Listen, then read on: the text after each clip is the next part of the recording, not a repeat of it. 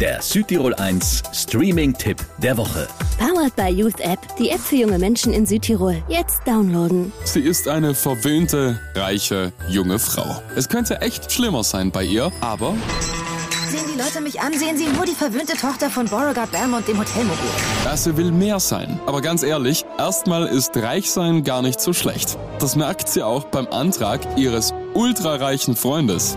Aber direkt, als er ihr den Ring ansteckt, sie stürzt von einer Klippe und sie vergisst, wer sie ist. Und die Leute, die sie finden, oder die im Krankenhaus, die wissen auch nicht, wer sie ist. Also, Ich habe ein kleines Hotel. Gibt's da Zimmerservice? eine verwöhnte Göre lernt etwas Bescheidenheit. In einer kleinen Pension, in der sie unterkommt, ist alles etwas schlichter, aber auch familiärer. Du magst sie, Schon, ja. Du solltest es dir sagen. Wow. Du bist. Wunderschön. Und natürlich knistert's da ein bisschen. Liebe, Spannung, Comedy und ein bisschen Kitsch.